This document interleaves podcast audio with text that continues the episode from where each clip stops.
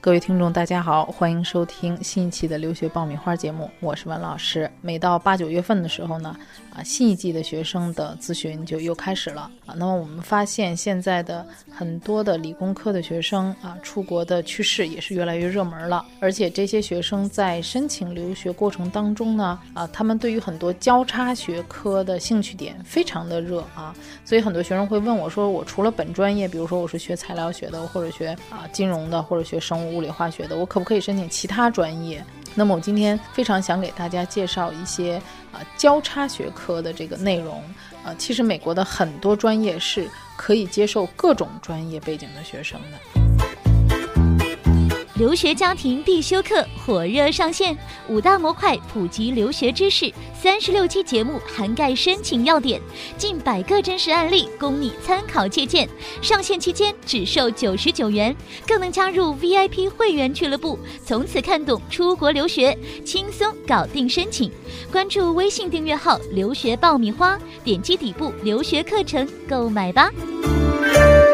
获取留学资讯，免费留学答疑，收听专属于你的留学公开课，大家都可以关注微信公众号“留学爆米花”。在我讲之前呢，我想先明确一个定义啊，就是说什么叫交叉学科啊？那么交叉学科，其实你顾名思义，你就能听出来，这个就是说两种甚至多种学科相交融的一个产物啊。比如说生物化学、金融工程、生物技术。啊，当然，这个随着科学技术的发展，其实各个领域会出现一些单一学科没有办法解决的问题。啊。那么，尤其是现在啊，时下这个经济、科学和技术这种合作性、兼容性越来越强啊，所以这种交叉学科的啊专业性也就会越来越明显。这十几年当中啊，交叉学科其实是就是迅速的发展啊。那么，给大家书归正传啊，说说。有哪些常见的交叉学科呢？比如说，我们讲这个经常听说的金融工程。啊，金融工程其实这门学科就结合了金融学、数学和计算机啊，这个交叉学科。所以说，申请这个专业的人可以是商科背景的啊，当然他的数学背景要很强，也可以是理工科、计算机背景的学生，当然还可以是其他方面的，比如说我是学物理的，但是我有很强的计算机背景和啊数学背景，这种学生也是可以申请的啊。所以金融工程它本身也是一个交叉学科，可以是多样性的。专业背景的学生来申请的，还有第二个常见的交叉学科就是管理信息系统，叫 MIS 啊。那么这个 MIS 专业管理信息系统，它是集合了管理科学、信息科学啊，以及系统科学和计算机科学为一体的。所以说，申请这个专业的学生可以是啊偏管理类的学生，也可以是啊学信息系统的，也可以是学计算机的。嗯。那么还有第三类，可能大家听说比较少的啊，比如说人口经济学啊，人口经济学呢，这个是结合了社会学、经济学和人口学的一个啊结合的这么一个专业啊，这个可能了解的学生比较少。啊，比如说你学经济学的学生，你就可以去学人口经济学啊；学社会学的也可以去学。再比如说本科你是数学、统计学方向的学生，你可以选择商业分析啊，就是我们现在经常比较热门的叫这个大数据啊啊，这个也有偏市场方面啊。现在很多学校都开设了这个商业分析，现在属于市场比较热门的大火的专业啊。还有这个金融数学、生物统计、金融工程啊，所以大家在啊申请的时候呢。不要光看你这个专业的名称，你要看你这个本科的课程设置里面啊，是擅长于或者说啊，这课程的要求里面满足于国外学校哪些课程的要求啊？比如说他会要求你的数学学过线性代数啊、运筹学呀、啊微积分啊、啊等等这些数学相关的这些课程。当然，我说如果你是学统计学或者数学方面的，那我刚才说到这个生物统计啊、商业分析啊、金融工程这些你都是可以学的啊。那如果你是物理学科背景的学生，那除了进入本专业的，比如说啊这个细分的啊学科深入研究以外，你还可以转入，比如说电子工程啊啊医学工程啊啊等等这些实用技术很强的啊，因为在美国的本科教育里和硕士教育里面，他认为物理和数学是一切学科的基础。找知名的机构不如找靠谱的老师。爆米花工作室二零一九年留学申请开始招生，从业十年以上的资深老师一对一贴身办理，十万听众信任的留学平台，帮你圆梦。关注微信订阅号“留学爆米花”，点击底部申请服务联系办理。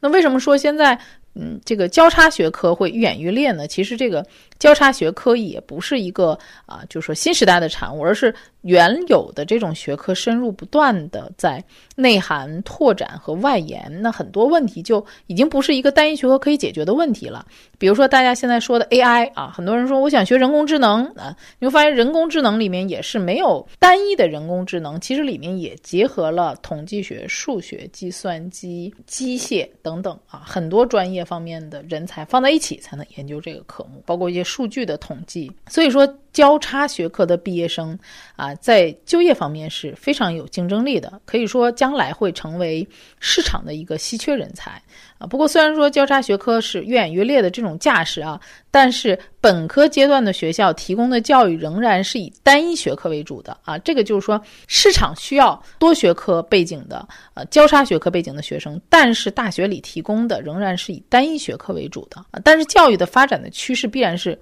呃，受大势所趋的，所以很多高校也为学生开设了一些第二学位啊，或者辅修课程，啊，给学生将来有更大的这个发展空间啊。那么啊，留学生呢，怎么找到适合自己的交叉学科的啊适合的项目呢？啊，其实大家可以通过几种方式啊。第一种呢，就是可以去找你啊大学的导师去做一些咨询啊，来详细讲述一下自己的兴趣爱好，看看导师是不是有什么建议啊。当然，大家也可以去咨询。一些资深的留学的中介或者是顾问啊，比如说你也可以在我们的平台上啊去留言啊，来谈一谈你自己的想法，告诉我们你的课程设置以及你自己未来的职业规划。我们也可以根据你的情况来给大家一些建议。那么你可以在大学期间就锁定一些你感兴趣的交叉学科啊，可以做一些相应的实习呀，或者是科研方面的一些准备啊。那么为你将来在啊硕士的申请当中呢。啊，让自己的背景也能够啊更多元化啊更强大